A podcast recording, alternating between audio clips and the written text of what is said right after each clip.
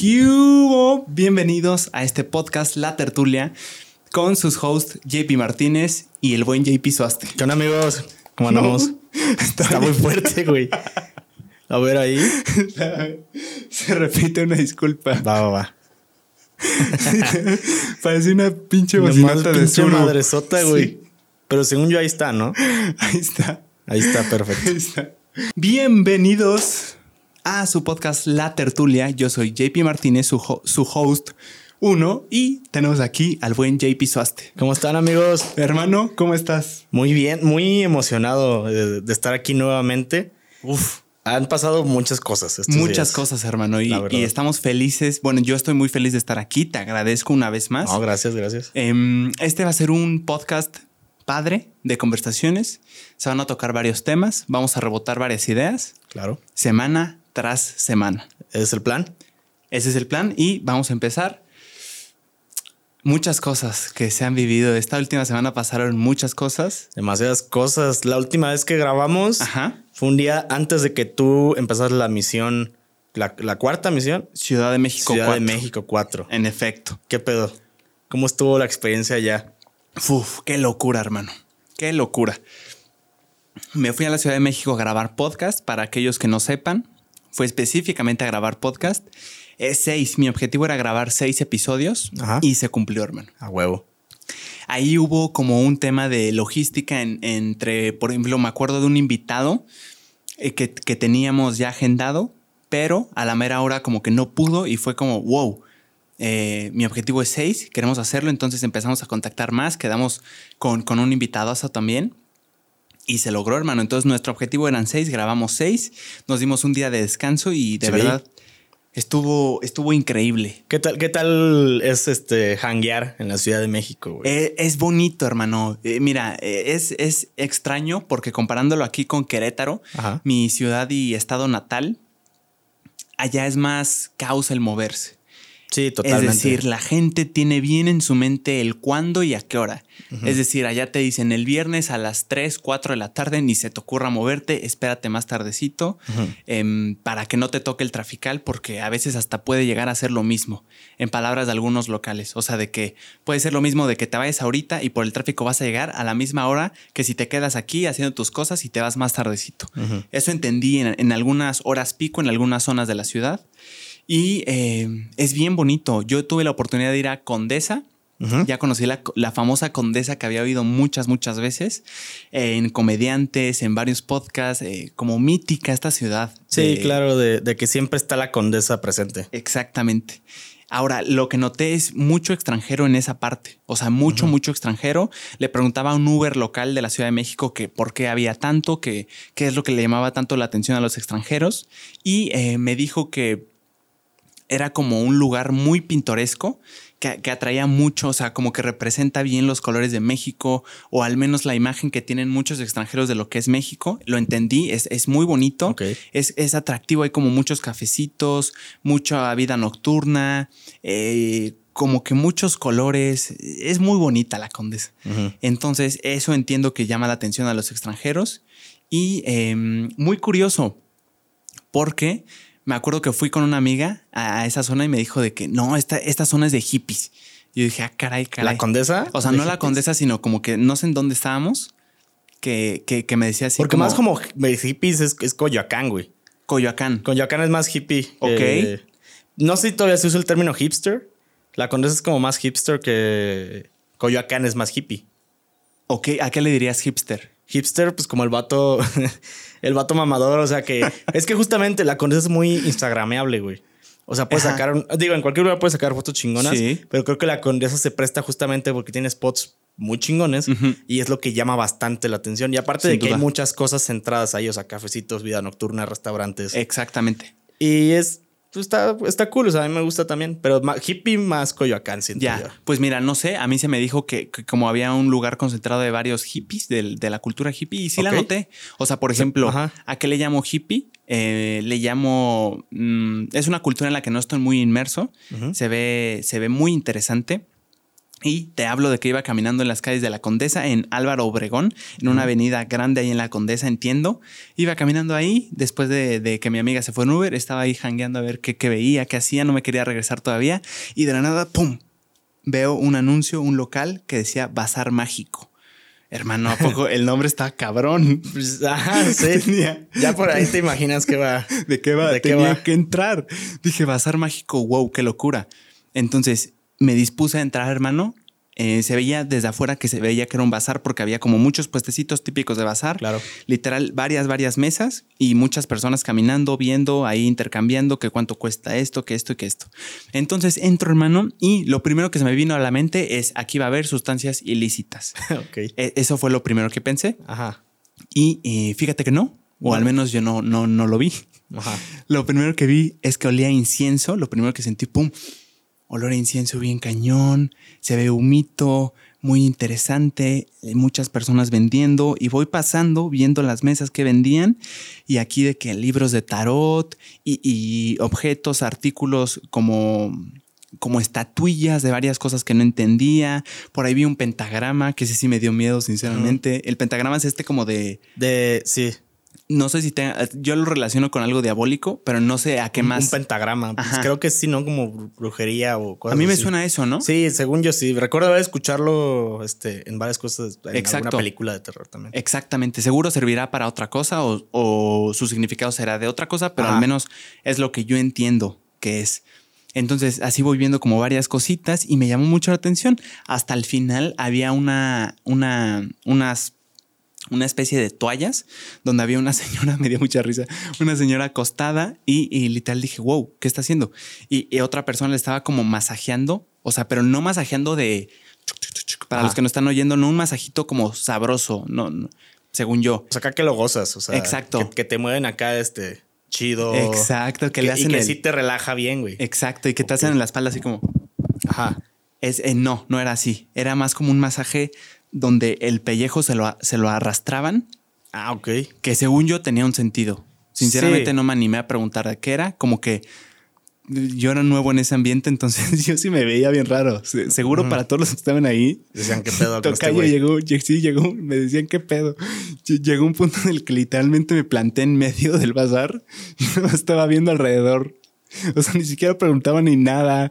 Algunos se animaron a decirme como buenas tardes, lo que se le ofrezca. Y yo, muchas gracias, buenas tardes. Y yo seguía viendo bien tarado ahí. ¿Y no compraste nada, güey? No, no compré nada. ¿Por? ¿No te llamó la atención nada? Eh, me llamaron la atención muchas cosas, pero son cosas que no entiendo. Ah, y que me quiero, em, quiero investigar para, para ver de qué va. O sea, tú ya eres de, la, tú eres de las personas que prefiere investigar antes de comprar qué, qué es. Eh, sí, o sea, porque imagínate, o sea, no, no voy a gastar dinero en algo que no sé ni, Ah, claro. ¿Ni de qué va? Yo por curioso sí he gastado. ¿Sí? Sí. O sea, ahorita no recuerdo bien específicamente qué, pero alguna, alguna vez sí he comprado algo por, por meramente curiosidad y ya si me gustó.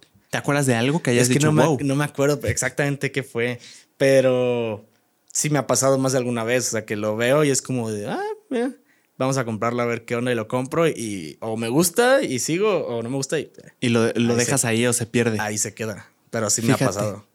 Chance, ahorita estoy diciendo, Chance hubiera comprado algo para tenerlo aquí y mostrar de que no sé qué es esto. Pues pero quien sepa, eh, que nos diga por qué rollo. Ajá. ni siquiera pasó por mi mente comprar, ¿eh? Como que iba clavado a. a y aparte dudé en entrar, Tocayo. O sea, dije, ¿para qué entro? Le dije, lo puedo contar después y, va a estar padre y, pues son cosas que no conozco. Sí. Para muchas personas será normal, para mí no es en absoluto. Eh, he visto tiendas aquí en Querétaro por fuera como de, van por el mismo tema, como de cosas de tarot. Aquí en Querétaro hay varios bazares y todo. Pero yo nunca me, he animado a entrar. Ok. pues hay, hay varios aquí chidos en el centro, ¿eh? La neta. ¿Sí? Hay uno padre. Yo este, luego voy a comprar lanzas ahí en, los bazares. ¿Lanzas? Sí. ¿Lanzas de qué? No, no, no, lentes, güey. Ah, nunca he comprado una lanza, o sea, estaría chido. Ok. Se vería chido en el estudio una lanza.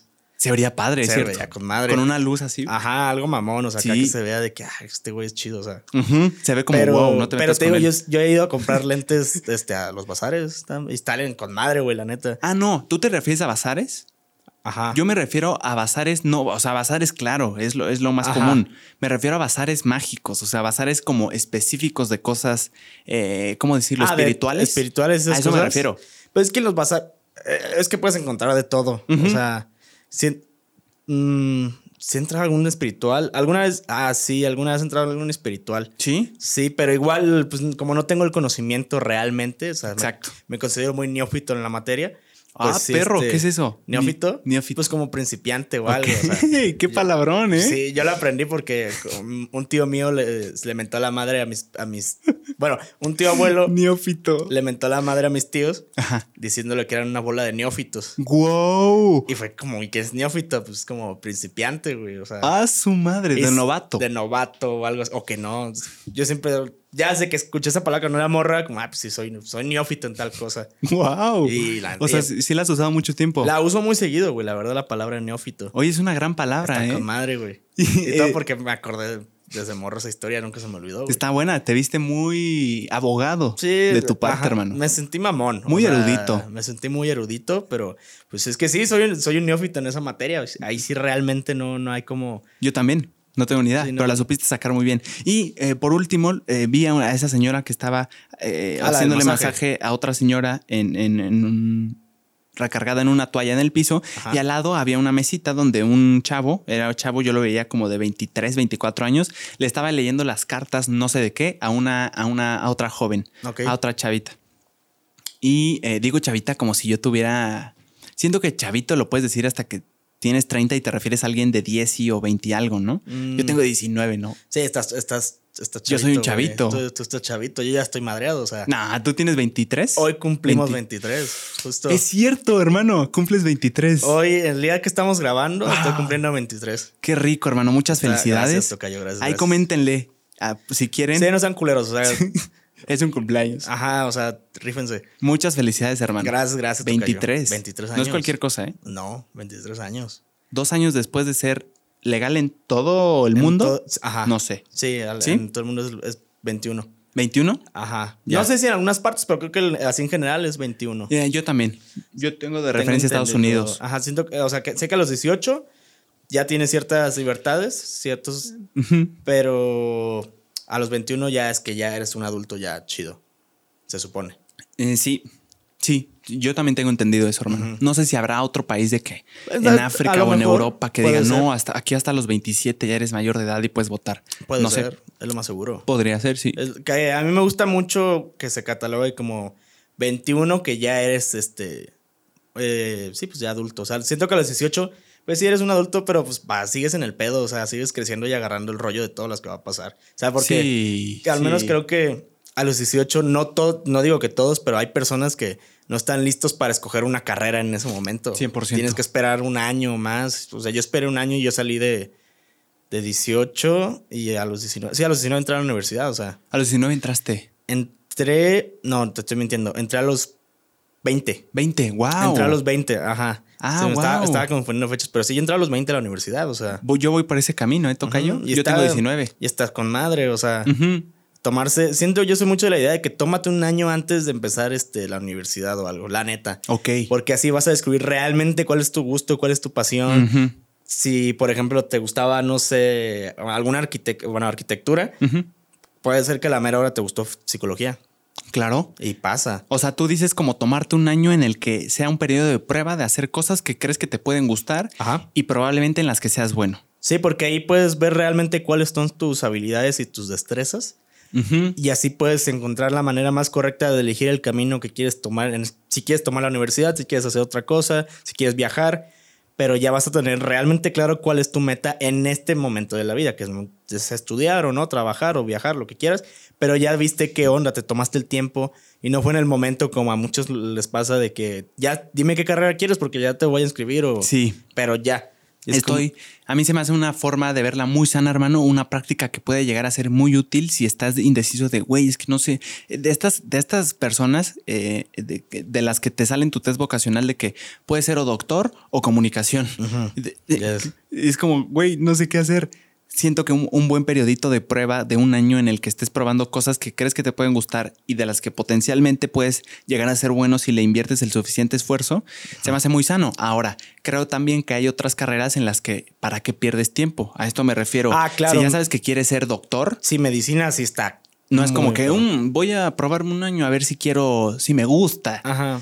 Siento que si ya sabes que quieres ser doctor, no, no veo ¿Por qué esperar? Ajá, ¿por qué esperar? O sea, si, ya lo tienes muy claro, muy fijo, adelante. Exacto. Pero si no, realmente no lo tienes fijo y tienes como la espina de, de otras carreras. Sí. Pues dale y espérate un año. O sea, como quiera, prisa, prisa no hay.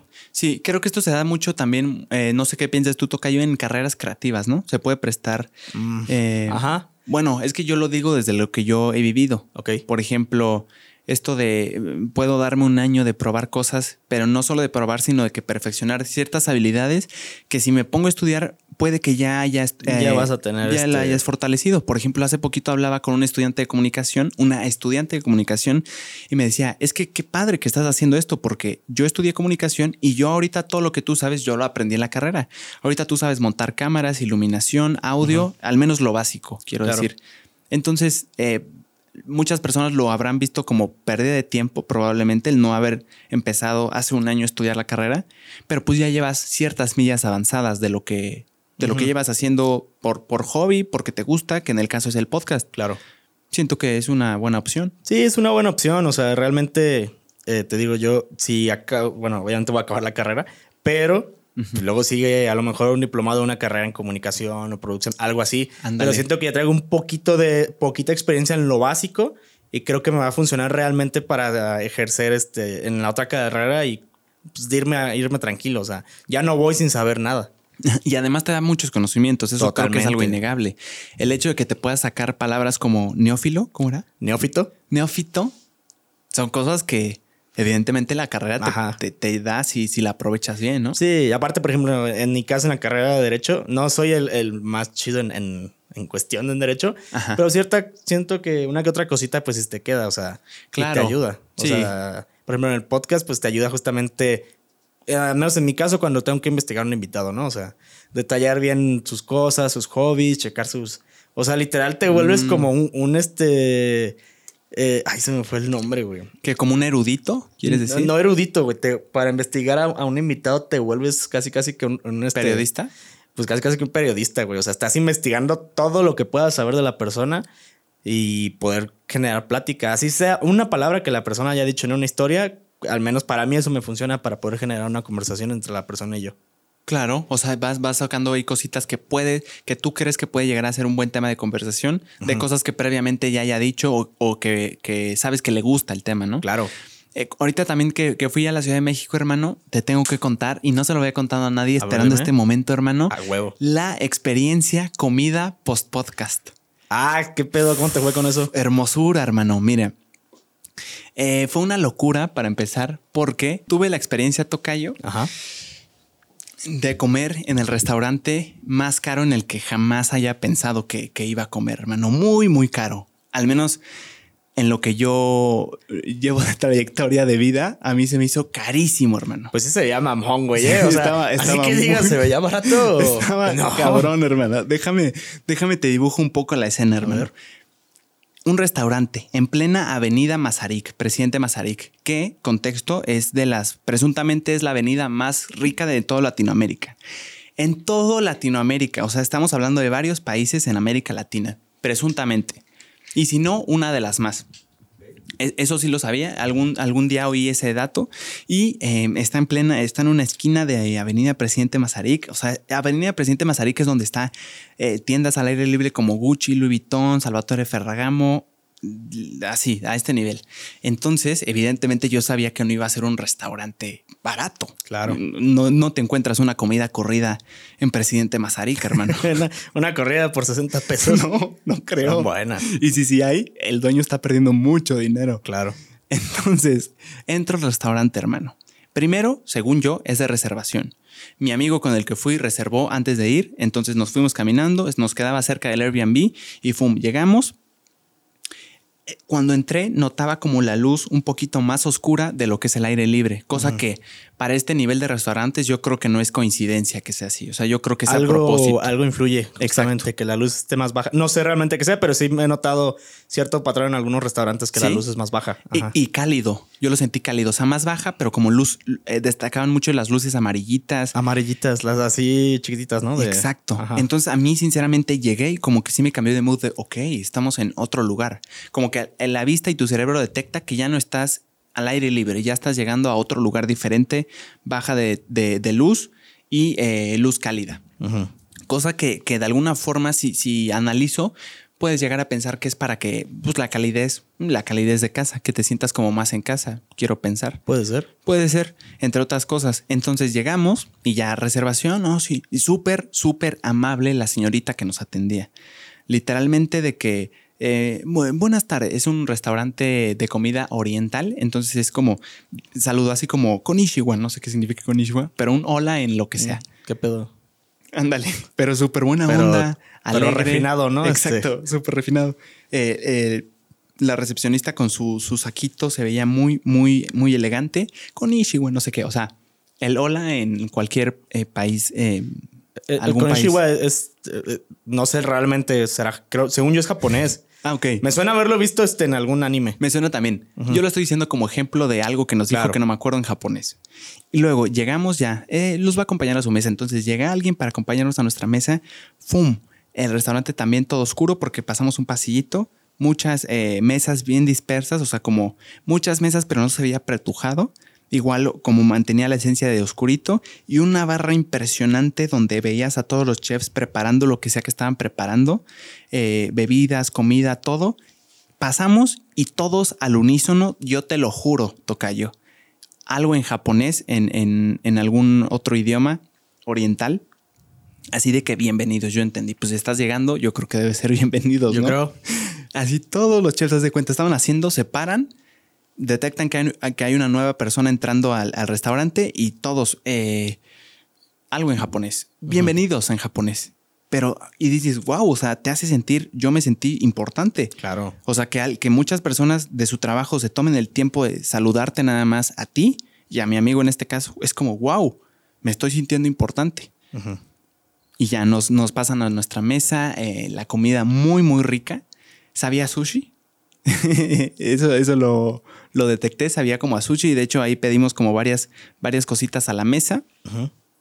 Y eh, hermano, ¿cuánto crees, con, lo que te he dicho, cuánto crees que, que, fue la cuenta individual de cada uno? De cada uno, sí. es que pidieron al centro, ¿no? Al centro, pero de que no así siete platillos, ¿eh? Te estoy hablando que aprox cuántos pidieron, güey. Tres, tres a la mesa, diferentes y no, no tenían muchas cosas. O sea, Más Pues yo creo que mínimo, Arriba, arriba de mil varos segurísimo, güey. Sin duda. Sin duda arriba.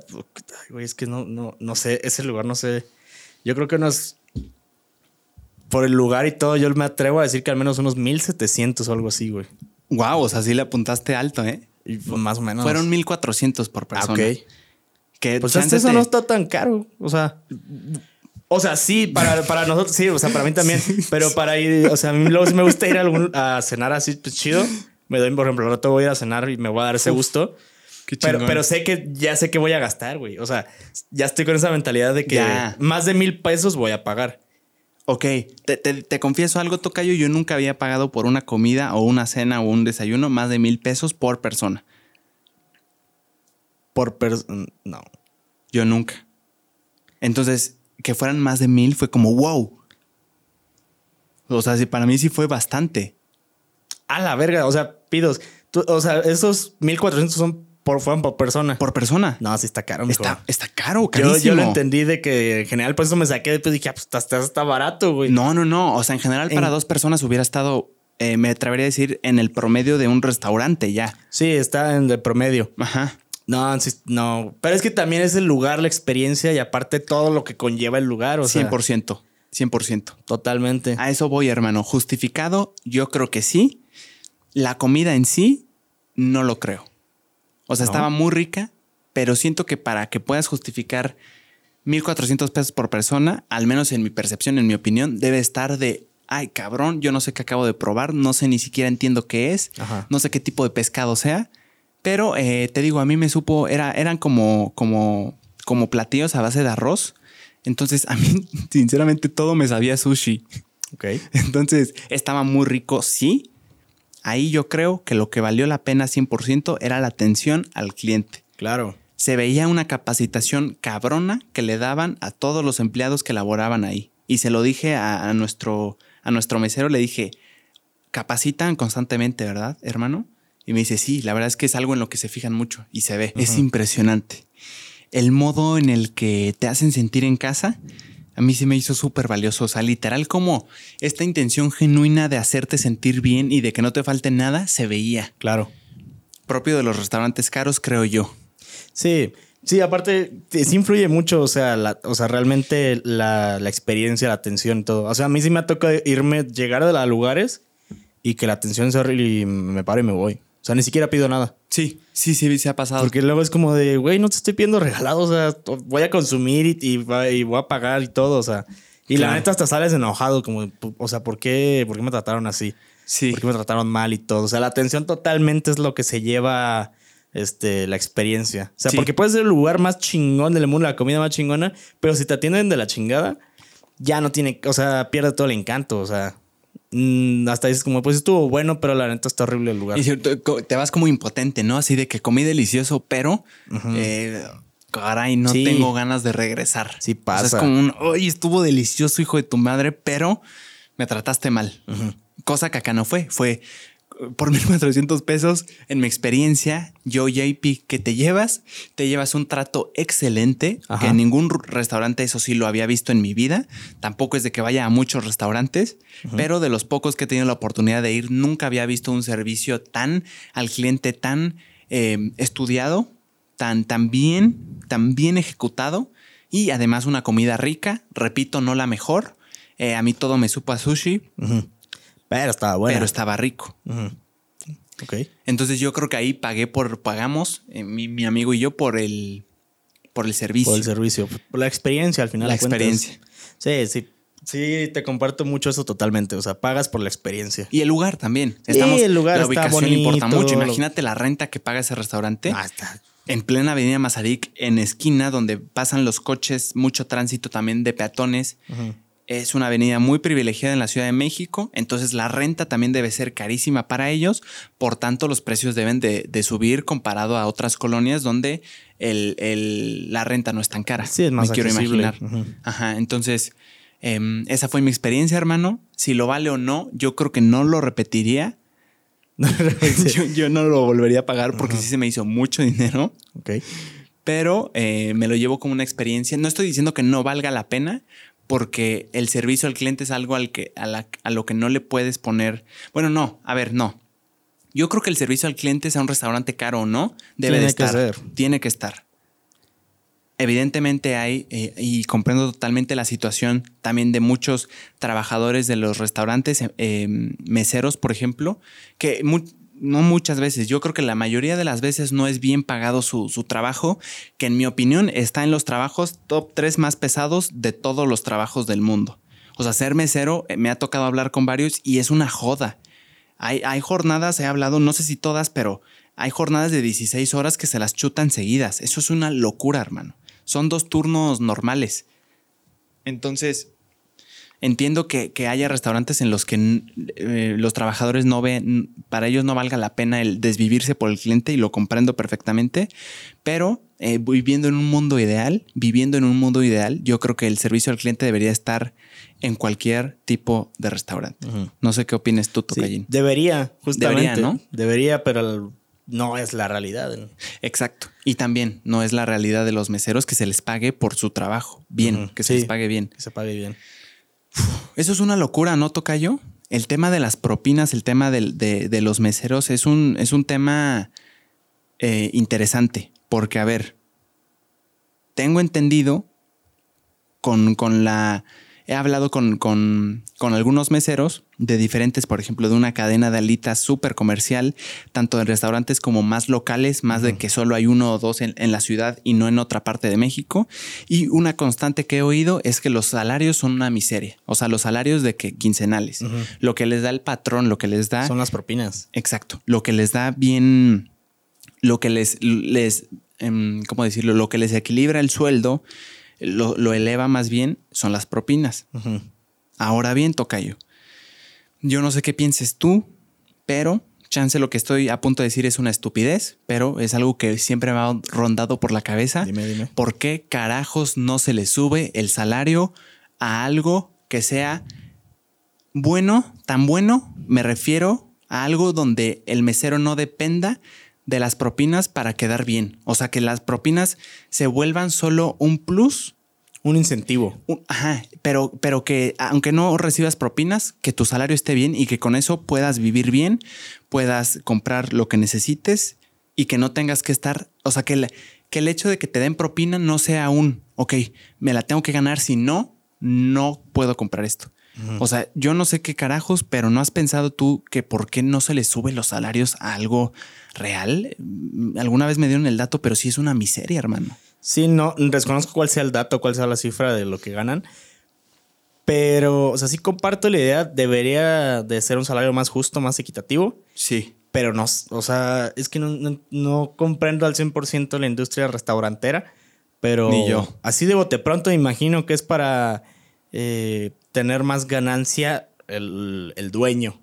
No, no repartirlo tanto. O sea, porque al final de cuentas creo que le paga, eh, en, depende del lugar, obviamente pagas los chefs y todo. Sí. Y es como, te le voy a pagar más a, a los chefs, a, a los bartenders y a los meseros les pago mucho menos porque considero que no son tan, eh, ah, tan valiosos. tan valiosos o de relevancia. Ojo, no estoy diciendo que los meseros no, no sean valiosos, los que los queremos claro. un chingo. Justo estamos diciendo lo contrario. Estamos diciendo no lo están contrario. valorando lo suficiente Ajá. su trabajo. Yo me imagino que piensan como de, eh, pues, si se quiere ir, que se vaya. Al fin y al cabo, hay muchas personas que pueden llegar aquí como meseros. claro. Y es, es menos problemática eh, si se va un mesero, si despides un mesero o algo, a que se te fue el chef o el bartender. Ya, o sea, lo, lo que entiendo de lo que dijiste es que mm, algunos dueños, otra vez, no estoy generalizando, seguro habrá restaurantes. Eso es importante decirlo también porque luego como que satanizamos todo un tema completo y decimos, los son malos, ellos Ajá. no. O sea, seguro habrá restaurantes donde se valore el trabajo de cada persona, Claro. de los trabajadores muy bien, pero creo que permea en su mayoría en muchos restaurantes el hecho de que los, los salarios a los meseros específicamente son una miseria.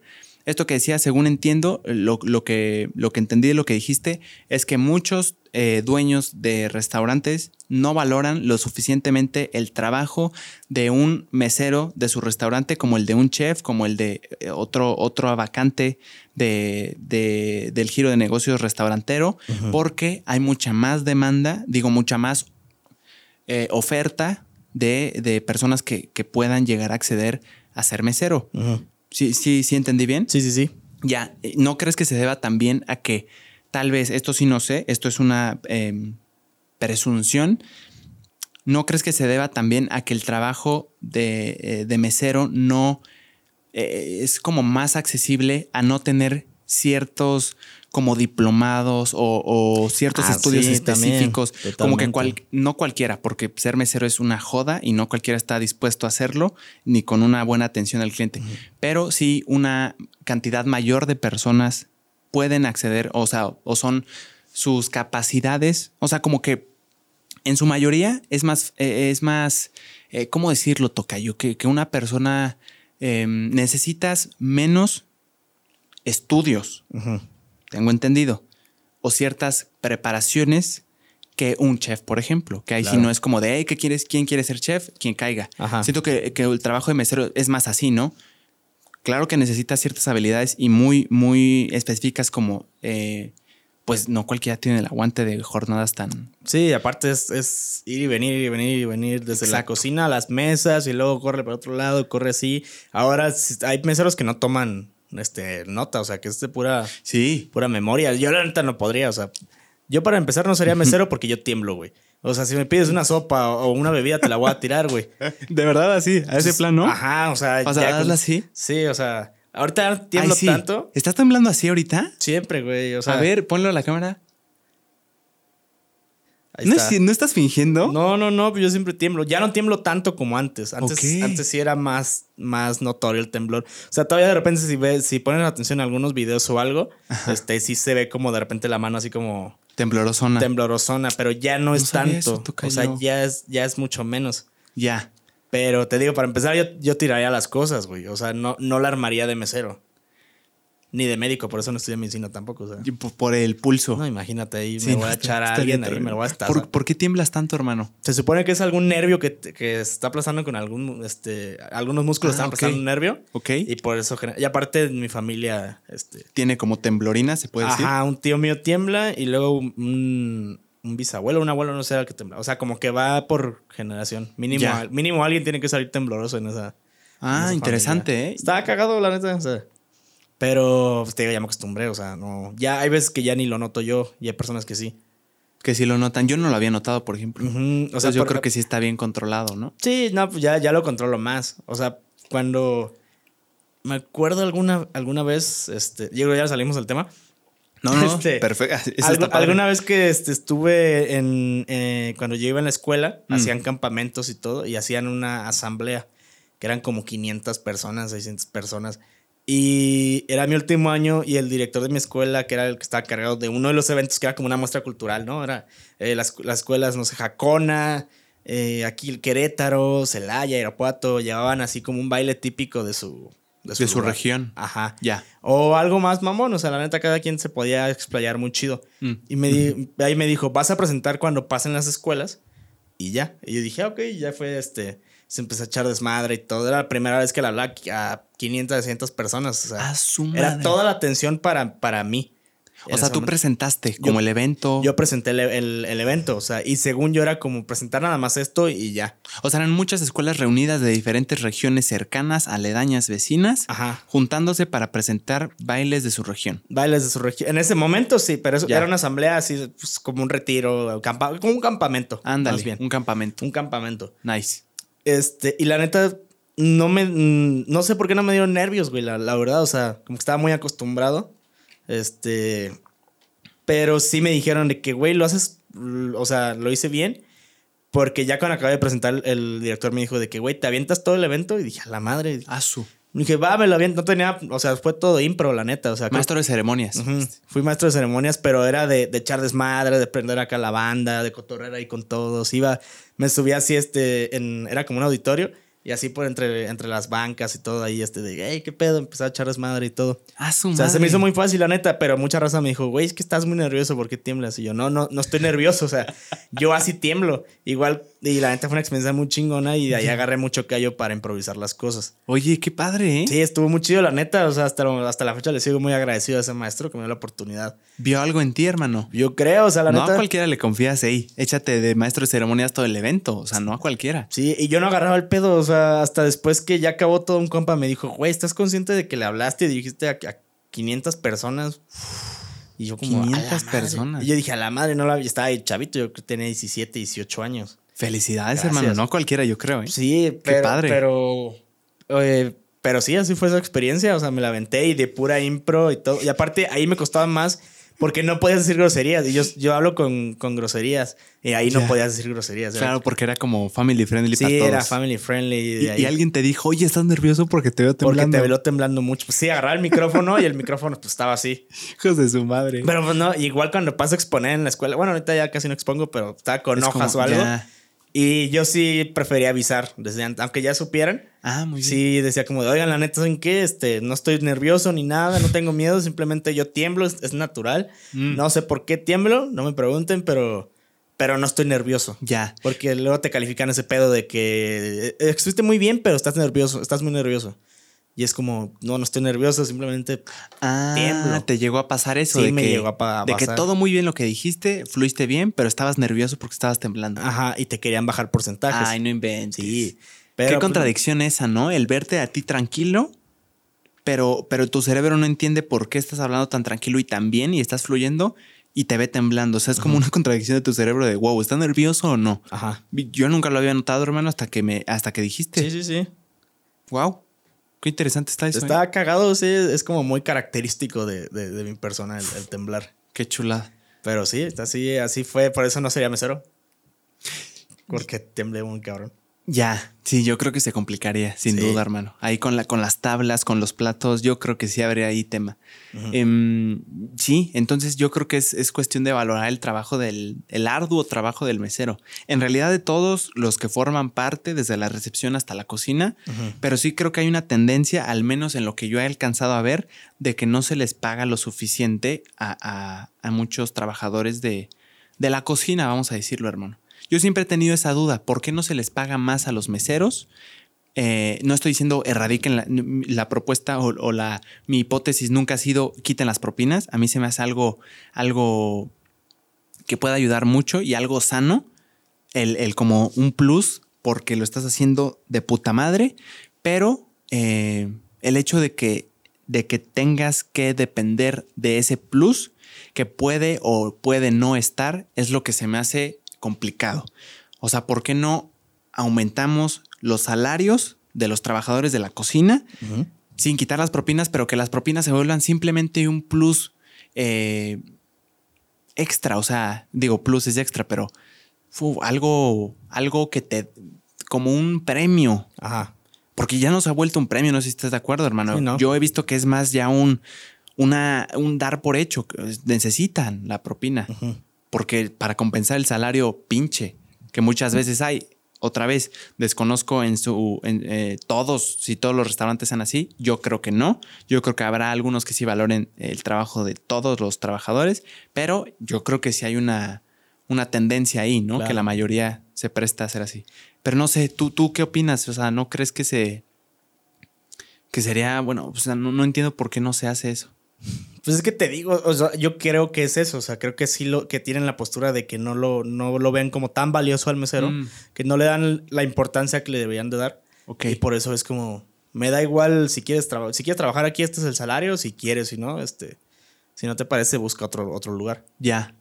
Por eso no lo, no lo ven de la manera que lo deben ver, pero ojo, como lo dijiste, no estamos este, generalizando, simplemente hay, pues, hay lugares que tristemente así son. Habrá lugares que sí súper bien y todo muy chingón. Y yo me atrevo a decirlo porque de primera mano he oído testimonios, no me acuerdo bien. De hecho, 100% sí tengo.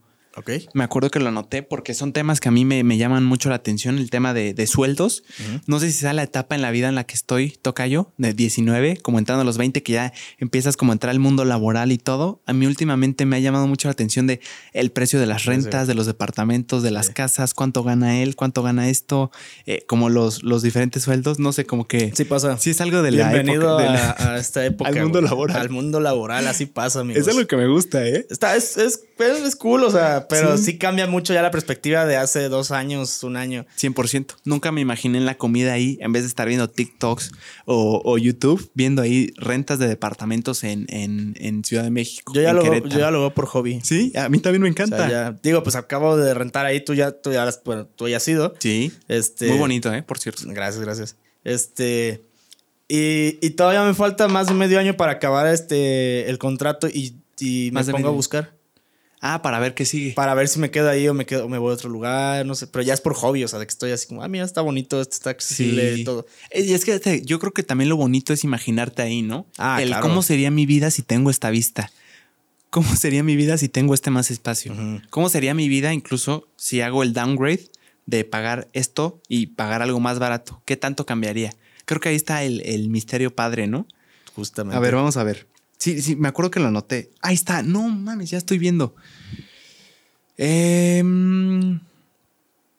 eh, son Ok, mira. Eh, no, no quiero decirle el nombre del restaurante porque eh, esta persona me confió y no, no, no quiero meter a alguien en problemas, pero es una cadena de comida rápida, muy popular, eh, al menos que yo sepa, en Estados Unidos y en México, muy, muy, muy popular. Ok. Hablé con. Ok. ya ni siquiera quise especificar más porque creo que se podría llegar a entender. Es porque no es por mí, es porque. Claro. Tengo miedo, no sé, me malviajo de que pueda llegar a afectar a alguien y es lo menos que quiero, hermano. Eh, se me confió esta información y el, el, mesero de esta cadena que nos atendió muy buena onda, le pregunté y accedió a decirme cuánto ganaba y me dijo que ganaba como mesero vamos, a, como mesero ganaba 1.300 pesos a la semana de sueldo, o sea, sin contar propinas. Esos son 4.000, digo, 2.600 a la quincena, son eh, 6.200. 2.600, no es cierto, 5.200. ya bien mal. 5.200 al mes. Hermano, déjame investigar cuál, cuál es el, el... También lo traía fresco, pero se me fue. El salario mínimo se le dice, ¿no?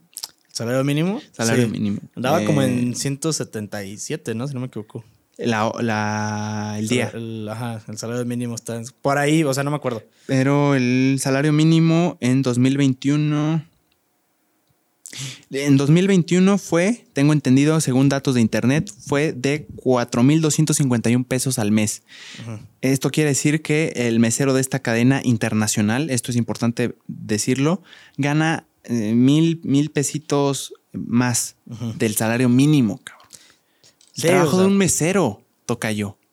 O sea, literal lo ves y está corre y corre y, a- y a- y resistir y manejar los, los, los errores, los reclamos de, lo- de la gente y luego ir a la cocina y arreglarlo y el calor y su uniforme por 5,200 pesos al mes sin contar propinas. Está, está matador, la neta. Está muy cabrón, güey. La- qué la qué verdad- cabrón que traía el dato ahí, me acuerdo que lo noté. La neta sí está, está, está cabrón que hayas traído el dato allí, güey, a la mano. Sí, es de primera mano, o sea, me lo dijo, no, no creo que me haya estado mintiendo. Sí, nada, pues ¿qué, qué ganaría este echándote ese choro? Y ya con eso, pues ya me decía que ya con las propinas ya se, se hacía un salario más, más alto. Pero fu, es un temazo ese. Sí, Complejo además, ¿eh? Ajá. Sí, la verdad sí es muy complejo. Sí. Debe de haber por ahí algún documental o algo justamente relacionado al tema. Exacto. Yo digo que debe de haber, la neta. Yo sí me quedé con la intriga, ¿eh? La verdad sí voy a buscar a ver. Yo qué- también voy a investigar más. Todo lo que dije ahorita solo está basado en, en conversaciones que he tenido de primera mano con algunos eh, meseros que he tenido la oportunidad de conocer eh, y, y hipótesis. O sea, esto es meramente mi opinión. Y Válido. Está, está complejo el tema. Sí, es muy complejo, la verdad. O sea, incluso para, para abordarlo, sí, este. Sí, hay que tener el conocimiento y todo. o Sí. sea, sí, hay que, hay que ver. Pero bueno, pasando a otros temas, Sí. no sé qué tan relacionado estés que ahorita acaba de pasar justamente el Ajá. festival de música electrónica Tomorrowland. Ah, sí, he, he visto varios clips, he visto varios videos de, Es una de cosa Tomorrowland. impresionante, güey. Impresionante. Yo sé poco de, de este festival, pero sé que es el festival de música electrónica más importante de todo el mundo. Sí. donde se presentan los más cabrones DJs. Eh, se vuelve un show de locura. Sí. Tengo entendido, se le invierte muchísimo dinero, una logística que no me quiero imaginar. Eh, logística me refiero a cuántas personas van a venir, entonces tiene que haber cierta cantidad de alimentos. Y vi que había, por ejemplo, creo- algo que me llamó mucha atención, como eh, puestos de cargar batería de tu teléfono. Que Sí, cobraron este, como 14 dólares, algo así. carísimo. todo. Más porque aparte es el festival, tiene su propia moneda de cambio, güey. En serio, Ajá. eso sí no sabía. Tienen su propia moneda de cambio Tomorrowland, que son las perlas. No recuerdo exactamente ahorita cuánto, o sea, a cuánto equivale mexicanos. Solamente sé que está, está caro, güey. Es el- o sea, ya tener tu propio tipo de cambio, güey, que son las perlas, estás muy cañón, güey. Sí. Y aparte es un festival que, si no me equivoco, empezó en el 2005 y fue evolucionando año con año. Lamentablemente no hubo la edición 2020-2021, pero este Por la año pandemia, por la pandemia, Ajá. pero este año fueron tres fines de semana consecutivos. A su madre. Y según- si no me equivoco, Tomorrowland este año tuvo 600 mil asistentes. En, en- en total de En los total tres de fines los de, semana, Creo que sí. 600 mil. 600 mil. Una locura. Vamos con- a hacerlo en estadios, en estadio, en auditorios nacionales son 10 mil por 600, 600. Sí, 600 mil. Sí, ¿no? Pues son 600. 10 mil por 600. 600. eh, sí, muchos, Sí. muchos auditorios, muchos estadios.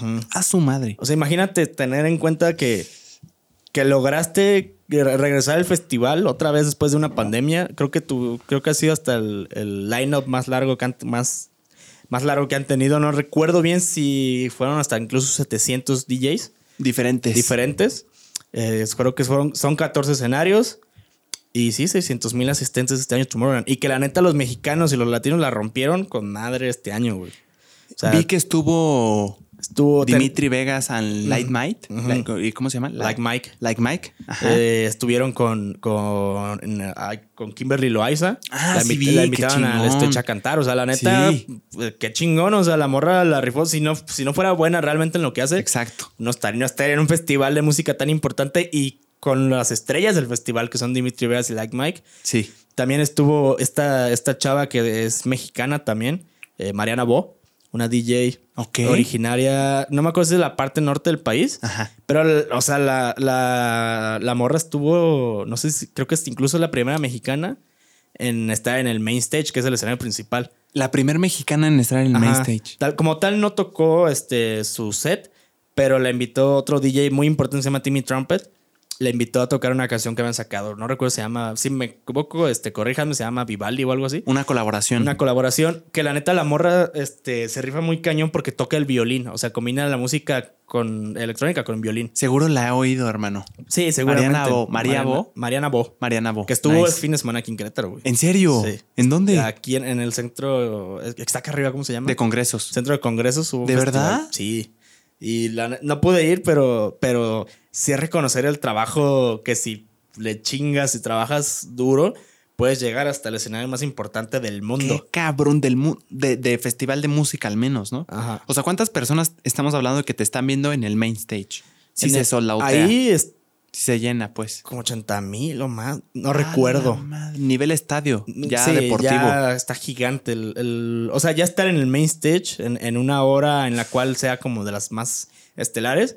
Estás cabrón. O sea, es que es una locura. Ocho miradas- auditorios nacionales, Tocayo. O sea, imagínate, tienes la- los ojos de todas las personas del mundo, más aparte los que están siguiendo las transmisiones en, este, en vivo o así. No Estás inventes. cañón, o sea.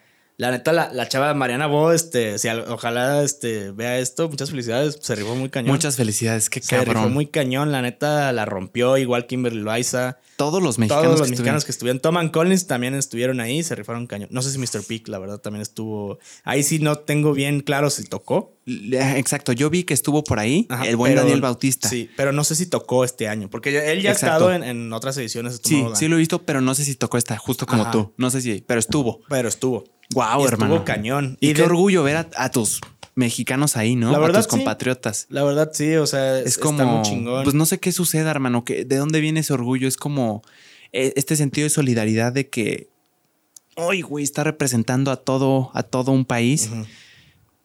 No sé, siento que verlo de vivo debe ser eh, emocionante, o sea, emotivo. Sí, o sea, imagínate, por ejemplo, en el caso de Mariana Bot, te subes al, al escenario a, a tocar una canción que hiciste con colaboración con Timmy Trumpet para 80 mil personas en ese momento y tocar el violín.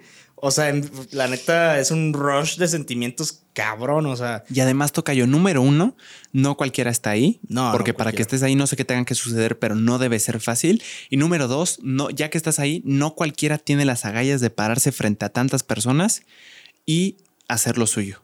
O sea, hermano. no, está Sí, si a veces yo me pongo nervioso en exposiciones de salón, de que pasa a exponer y estoy como nerviosillo. Madre, sí. son, son por mucho 40 personas, 80 mil, 80 mil. Así es. No me lo, es que mi, mi cerebro no lo magnifica, hermano. Y es un festival precioso, o sea, Y muy bien producido, ¿no? no, cañón. Nunca tiene- he ido yo, ¿eh? No, yo tampoco, pero Pero lo, he visto. eh, eh, lo, lo sigo, lo sigo cañón. Bueno, este año no, no lo he seguido. Me he desconectado de la música electrónica, pero Ya. obviamente que tenía que estar pendiente de qué pasa este año en Tomorrowland. Y aparte, aparte la primera vez, esto estuvo cabrón. Ah, No sé si lo viste en clips. eh, que fue, se pidió matrimonio en el main stage. En el set de Dimitri Vegas y Like Guaina y Mike, Lele Pons. le pidió matrimonio en pleno set. O sea, imagínate qué tan cabrón debe ser que te invitan a ti, o sea, que invitan a Guaina a cantar la rola que sacó, no sé si fue con Steve Aoki, que sacó Ah, sí. o va a sacar. Yo creo que sí. Y en cuanto acaba esa parte, ponen pausa, o sea, Dimitri Vegas, Like Mike y Steve Aoki ponen pausa a- al set para que te rifes pidiéndole la mano a Lily Pons enfrente de, de las 80 Tantas mil de personas. tantas mil personas. O sea, la neta, qué chingón. Es, Qué locura. e- es algo. Es que ahí, ahí también ves la influencia que tienen los latinos ya en, en la música, en, en muchísimos géneros. En o la cultura musical. En la sí. cultura musical, la, la influencia latina ya está muy cabrona, o sea, está muy presente. Tan solo hablamos de Bad Bunny en, en- en el inicio de la gira de ahorita, que empezó en Puerto Rico. Ah, sí vi eso. sea, que estuvo- que, que fue una locura que también permitió que transmitieran en- en- después del show, que los pusieron en varias pantallas de Puerto Rico en lugares estratégicos para que él tenía como una filosofía, según entiendo, de que todo el, el pueblo de Puerto Rico se, se pueda disfrutar de ese concierto, ¿no? O sea, fue el concierto, muchas personas en un estadio gigante, no sé, no sé en cuál. Y después de eso se transmitió en pantallas, después del concierto tengo entendido, para que todos pudieran verlo de que en vía pública en las calles y que tuvo un buen de invitados especiales, ¿no? Estuvo Sí, Villano estuvo Antillano por allá. Estuvo Chencho, Chencho, Chencho Corleone. Raúl. ¿Raúl también? Sí, también fue Raúl. Eh, alguien vi un TikTok donde comparaban ese evento con, con, un mundial. O sea, como que en el mundial quieres tirar la casa por la ventana Ajá. porque todos sabes que lo van a ver. Sí. qué hermoso. Cañón. Qué hermosos eh, espectáculos. La, la, verdad, sí, son espectáculos que, que si tienes oportunidad tienes que asistir y verlos. Este. Es cierto. Porque una cosa es verlo así en la pantalla, nos podemos dar una idea y te puedes emocionar y todo, pero ya el estar ahí y, y ver a, la persona que tanto admiras rompiendo la cañón es un sentimiento muy, muy chingón, la verdad. Sí, la neta es que sí. Y hablando de espectáculos, hermano, ahorita me acordé de una anécdota que tenía que soltar, ah, que tampoco he contado y que me emociona mucho. Eh, Ciudad de México, vengo de regreso para Querétaro con todo mi equipo de podcast en dos maletas, mochila, todo ilusionado desde el Airbnb. Según yo calculé perfectamente mis tiempos y pierdo el autobús, hermano. Ah, Simón. Llegué seis minutos tarde. Llegué seis minutos tarde, hermano. Era a las siete y media el boleto eh, que se iba a ir el camión. Yo llegué 7.36, cosa que obviamente estuve mal pero ahí te va todo lo que pasó por mi mente, hermano. Yo un día antes me dormí tarde eh, arreglando todas las maletas, que todo estuviera bien, para que en la mañana estuviera tranquilo, eh, agarrara todo y me fuera. Entonces yo bien. Puse una alarma, me levanté una hora antes de lo que me, de lo que tenía. Eh, eh, tenía que estar a las siete y media puse una alarma a las seis, una hora y media antes de eh, que partiera el autobús. Entonces, según yo, estaba bien. ¿Te hace un buen tiempo? Es un buen tiempo. Pues eh, aquí el buen JP lo que hizo fue hacer, poner esa alarma, pero le valió madres, sonó y dije, me voy a dar otros 20 minutitos. Yo no sé por qué hice eso. Todavía no lo explico, hermano. Yo no sé en qué momento se me hizo buena idea decir otros 20. O sea, ¿qué puede pasar? Con una situación así dije, ¿qué puede pasar? Nunca se me ha ido un camión.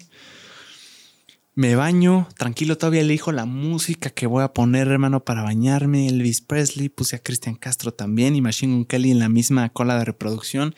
Tranquilito, me baño hermoso, eh, me pongo a grabar historias. me puse a grabar historias todavía, toca yo. Salí bien tranquilo, me fui a despedir de los vigilantes del edificio. El Uber, tranqui, y me marcaba el Uber llegada a 7:31. Y dije, puta es tarde, pero igual alcanzo si, si le corro. Es de esas que le picas en Uber eh, en aceptar viaje y lo que te había dicho de horario valió madre porque está pensando, está encontrando un chofer. Entonces ahí se tardó cinco minutos y más el, un minuto de tarde ya eran seis minutos tarde.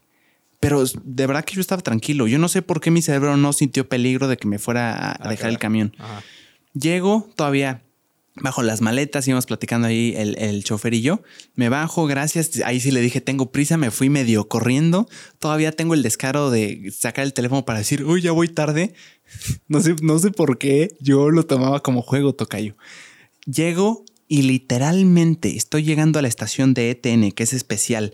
Sala de espera, paso, corriendo con mis maletas, mi mochila, todo pesado. Llego, señorita, vengo a Querétaro, voy, a Querétaro eh, de 7.30. déjame checar, voltea y ve el camión y dice, ya se fue, joven. Lo vi, así, estaba partiendo. Está horrible ese sentimiento. Hermano, es un sentimiento de quiero correr a pararlo, pero no porque son las reglas y yo fui el que estuvo mal. Sí, no, las puertas ya no abren hasta que lleguen al destino. Exacto, por seguridad y yo estoy totalmente de acuerdo con eso. pero es un sentimiento de impotencia.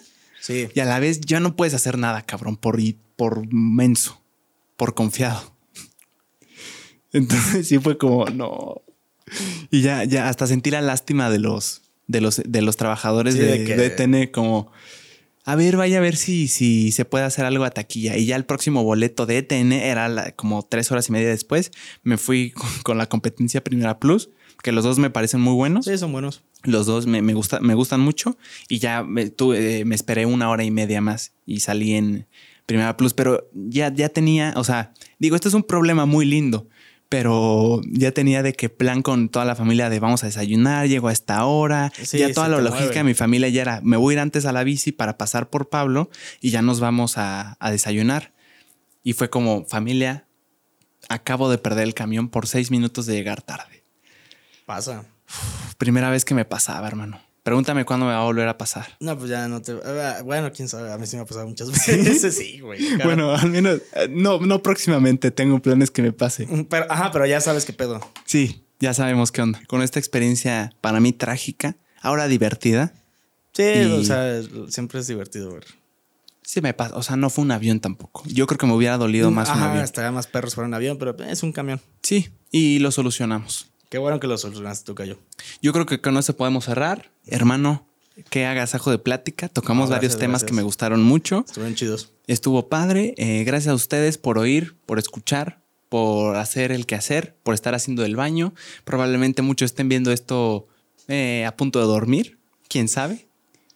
Pero les agradecemos mucho. Eh, suscríbanse, eso estaría lindo. Comenten, denle like si quieren. Y sobre todas las cosas, activen la campanita de notificaciones. Tocayo, muchas gracias. Gracias, gracias. Nos vemos la próxima semana. Nos ¿no? vemos la próxima semana aquí. Recuerden, sigan este bonito proyecto. Nice. Gracias. Bye. Está. Hermoso, ¿eh? Acabamos. eh, Eso, esos. ¿Cuánto nos pasó? Por dos minutos. Esos dos Pero minutos no se van a ver. súmale, súmale los cortes. Exacto. Quítale los cortes. E incluso hasta va a quedar como en 50 y... 59 por ahí. por ahí,